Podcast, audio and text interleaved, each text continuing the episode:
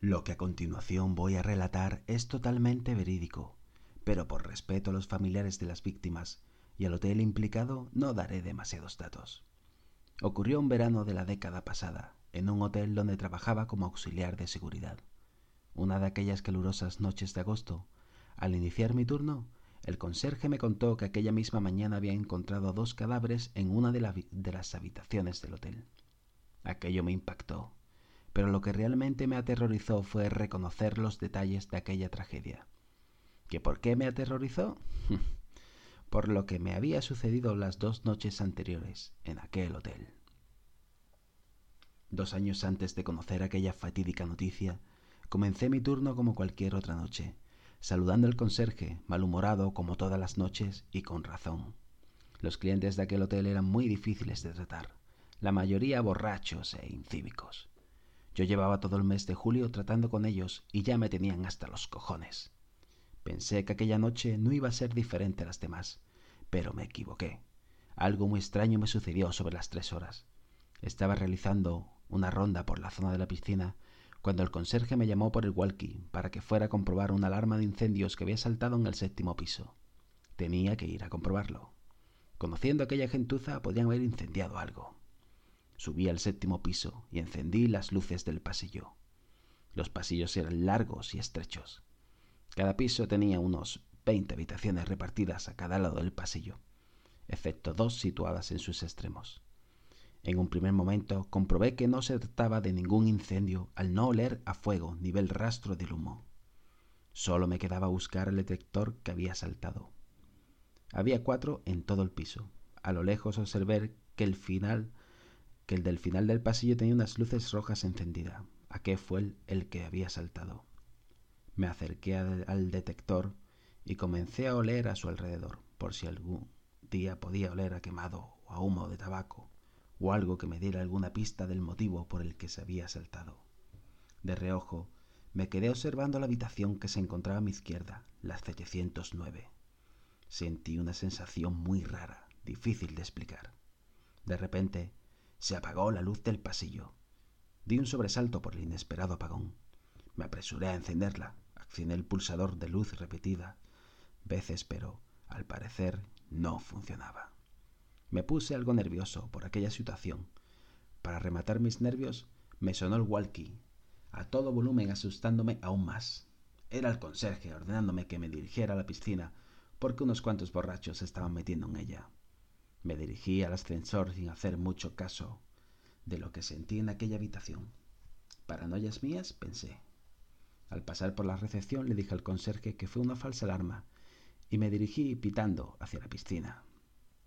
Cuando solucioné lo de los borrachos y me dirigí hacia la recepción, el conserje me informó por el walkie que había vuelto a saltar la alarma de incendios del séptimo piso.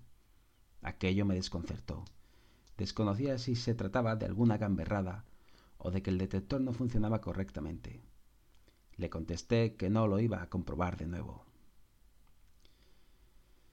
Volví a subir al séptimo piso, le di a la luz y se encendió en todo el pasillo. Supuse que el pulsador que había accionado la anterior vez no funcionaba correctamente.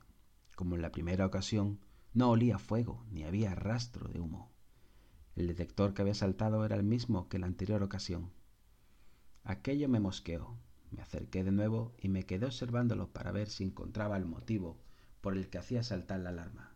De nuevo volví a, sentir aquella extraña sensación con la misma habitación que en la anterior ocasión, la 709. Me acerqué a la puerta sigilosamente. Me fijé que tenían colgado en el pomo el letrero de no molestar. Me quedé unos segundos casi con la oreja pegada a la puerta. Pude escuchar varias voces y algunos sonidos. Supuse que se trataba de la televisión. De repente me volví a sonar el walkie a todo volumen, provocándome un sobresalto.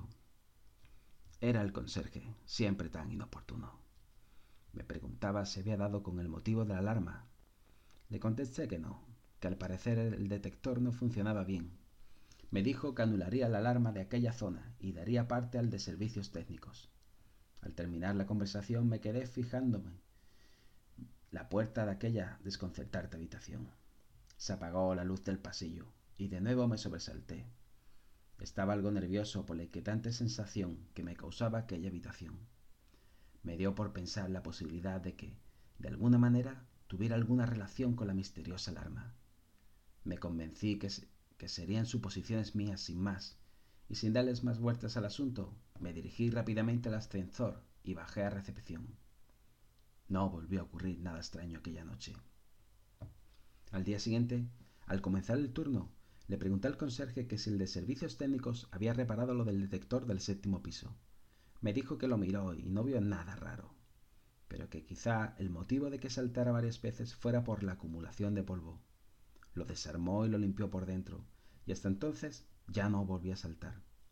Aquello me tranquilizó un poco, al encontrar una razón lógica de aquella inexplicable situación, pero dicha tranquilidad no iba a durar mucho. De nuevo, sobre las tres horas, y cuando me encontraba en recepción discutiendo con el conserje sobre algunos aspectos del trabajo, sonó la alarma de incendios. Se trataba otra vez del séptimo piso. El conserje se cabreó y puso a parir ar de servicios técnicos por no haber reparado bien. Yo me asusté un poco, me preguntaba el por qué sonaba de nuevo en aquel mismo piso.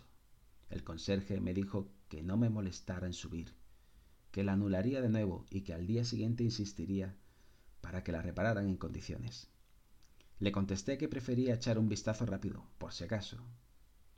Me exclamó con tono borde que hiciese lo que quisiera, que estaba perdiendo el tiempo. No le hice mucho caso. Prefería subir a comprobarlo, aunque la idea no me hacía mucha gracia. Volví a subir al séptimo piso. Había más silencio que las anteriores noches. Me fijé que había vuelto a saltar el mismo detector.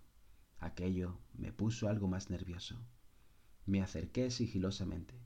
Me coloqué debajo del lector y justo al lado de aquella misteriosa habitación cuando, de repente, me dio un escalofrío. Presentí de que aquella habitación, la 709, fue el motivo de aquel escalofrío. Me estaba comenzando a asustar de verdad. No entendía por qué dicha habitación me provocaba aquella perturbadora sensación. No me quedé para averiguarlo y bajé lo más rápido que pude hacia la recepción. El conserje se encontraba discutiendo con su mujer por teléfono. Le dejé a solas y me dirigí hacia la zona de la piscina. Al salir afuera, la gran luna llena que teníamos aquella noche me llamó la atención. Cuando llegué a la altura de la piscina, casi sin querer, me giré y dirigí la mirada hacia la fachada del hotel, buscando donde se encontraba la terraza de la 709. Di con ella y me quedé observándola mientras me preguntaba qué coño me sucedía con aquella habitación. De repente me pareció ver la silueta de una mujer tras el cristal. Aquello sí que me acojonó de verdad. Me apresuré a salir hacia el exterior del complejo para alejarme de allí. Mentalmente me repetía una y otra vez que debía tranquilizarme. No tenía por qué estar tan asustado. Lo que vi fue una mujer tras el cristal. No debía de ser nada normal. Pero aquella habitación me daba auténtico pavor y lo peor de todo era que no sabía el porqué. Volví a entrar al complejo por la puerta principal y me dirigí a la recepción. El conserje ya había terminado de discutir con su mujer. Me preguntó por lo de la alarma y le respondí, algo distraído que, que había sido el mismo detector, que, que estaba roto. Preferí no contarle lo que me había sucedido allí arriba. Conociéndole, me hubiera tomado por paranoico. Fue a la noche siguiente cuando el conserje me dio la impactante noticia.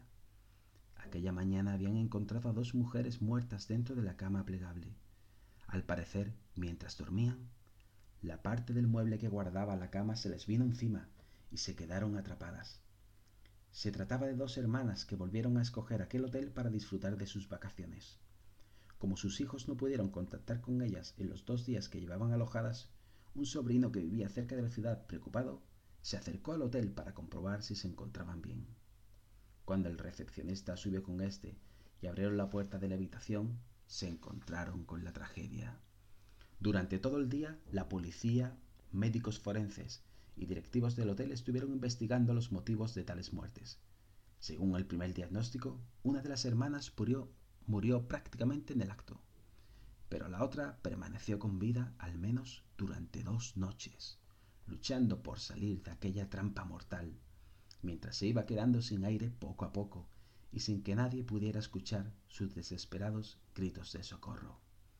Cuando el conserje me lo contó me quedé pálido, Con cierto temor le pregunté en qué habitación había sido. Cuando escuché la respuesta, casi se me para el corazón. Estaban alojadas en la habitación 709, en aquella habitación donde sentí aquella inquietante sensación, en el piso donde había sonado la alarma de incendio en tres ocasiones y causada por el mismo detector que se encontraba justo al lado de aquella habitación. Aquello significaba que la primera noche que subí a comprobar la alarma y me acerqué a dicha habitación, las dos mujeres ya se encontraban atrapadas, y se suponía que una de ellas estaba ya muerta y la otra aún seguía con vida. Entonces, ¿cómo pude ver a la noche siguiente la silueta de una mujer tras el cristal? Pensar en aquello me, me daba escalofríos. Quizás solamente fue lo que me pareció ver, pero lo que más me inquietaba era el por qué aquellas alarmas provenían del mismo detector, justo en el que se encontraba al lado de la 709. ¿Y si no hubieran sonado por casualidad? No sabía qué pensar. Todo fue tan extraño.